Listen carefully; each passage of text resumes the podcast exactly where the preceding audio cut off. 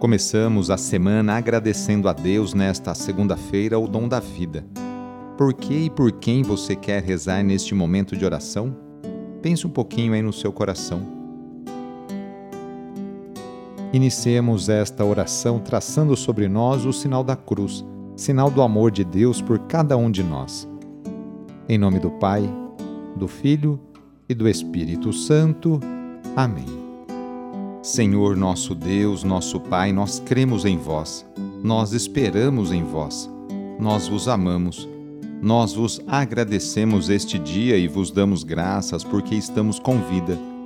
Oferecemos este dia ao Senhor com todas as nossas alegrias e sofrimentos, com todos os nossos trabalhos e divertimentos. Guardai-nos do pecado e fazei de nós instrumentos de vossa paz e do vosso amor Ajudai-nos a observar vossos santos mandamentos. Amém. Segunda-feira, dia 11 de julho. O trecho do Evangelho é escrito por Mateus, capítulo 10, versículos de 34 a 42. Anúncio do Evangelho de Jesus Cristo segundo Mateus. Naquele tempo disse Jesus aos seus discípulos: Não penseis que vim trazer paz à terra. Não vim trazer a paz, mas sim a espada. De fato, vim separar o filho de seu pai, a filha de sua mãe, a nora de sua sogra, e os inimigos dos homens serão os seus próprios familiares. Quem ama seu pai ou sua mãe mais do que a mim, não é digno de mim. Quem ama seu filho ou sua filha mais do que a mim, não é digno de mim. Quem não toma a sua cruz e não me segue, não é digno de mim. Quem procura conservar a sua vida vai perdê-la, e quem perde a sua vida por causa de mim vai encontrá-la. Quem vos recebe, a mim recebe, e quem me recebe, recebe aquele que me enviou. Quem recebe um profeta por ser profeta, receberá a recompensa de profeta. E quem recebe um justo por ser justo, receberá a recompensa de justo. Quem dera ainda que seja apenas um copo de água fresca a um desses pequeninos, por ser meu discípulo, em verdade vos digo, não perderá a sua recompensa. Quando Jesus acabou de dar essas instruções aos doze discípulos, partiu daí, a fim de ensinar e pregar nas cidades deles. Palavra da Salvação. Hoje a Igreja faz memória no mundo inteiro por São Bento. Recebemos da tradição cristã o relato de que São Bento viveu entre os anos de 480 e 547. Nasceu na cidade de Núrcia, na Itália pertencia à influente e nobre família Anícia e tinha uma irmã gêmea chamada Escolástica, que também é fundadora e santa da Igreja. Era ainda muito jovem quando foi enviado a Roma para aprender retórica e filosofia. No entanto, decepcionado com a vida mundana e superficial da cidade eterna, retirou-se para uma vida ascética e reclusa Passou então a se dedicar ao estudo da Bíblia e do cristianismo. Ainda não satisfeito, isolou-se numa gruta do Monte Subiaco.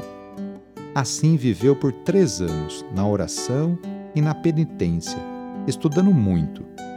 Depois se agregou aos monges de Vicovaro, que logo elegeram seu prior. Mas a disciplina exigida por São Bento era tão rígida que estes monges indolentes tentaram envenená-lo. São Bento então abandonou o convento e, no sopé do Monte Cassino, construiu o seu próprio mosteiro. O símbolo e emblema que escolheu foram Ora et labora, que quer dizer reza e trabalha e a cruz e o arado passaram a ser o exemplo da vida católica dali em diante. Deste modo se estabelecia o ritmo da vida monástica, o justo equilíbrio do corpo, da alma e do espírito, para manter o ser humano em comunhão com Deus. Ainda registrou que o monge deve ser não soberbo, não violento, não comilão, não dorminhoco, não preguiçoso, não detrator e não murmurador. Este monge propôs um novo modelo de ser humano, aquele que vive em completa união com Deus, através do seu próprio trabalho, fabricando os próprios instrumentos para lavrar a terra.